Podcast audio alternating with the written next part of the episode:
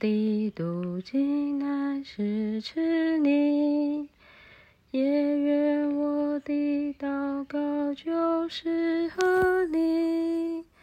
读读叨叨，我就将你吃饱；叨叨读读，也就将你和。配合本周的信息，说到祷告、读经，缺一不可。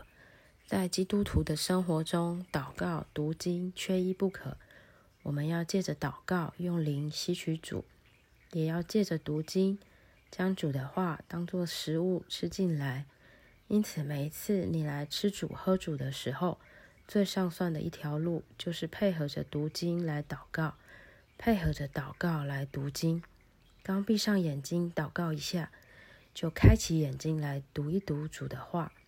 刚开了眼睛，读了五分钟，又闭起眼睛来祷告一下，如此读读祷祷祷祷读读，你能配合到一个地步，差不多读经就是祷告，祷告也就是读经，在你的读经里头有祷告，在你的祷告里头有读经，这两个就完全调成一个，你也就完全摸着了神，享受了神，得着了神。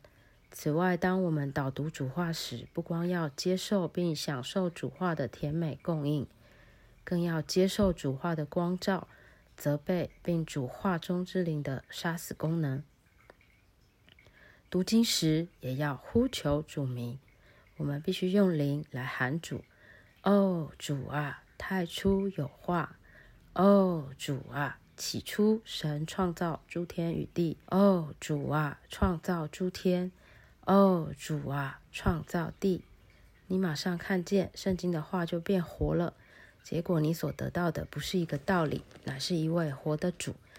当我们建立起这个习惯来，一打开圣经就喊“哦，主”，一面祷一面读圣经的话就变活了。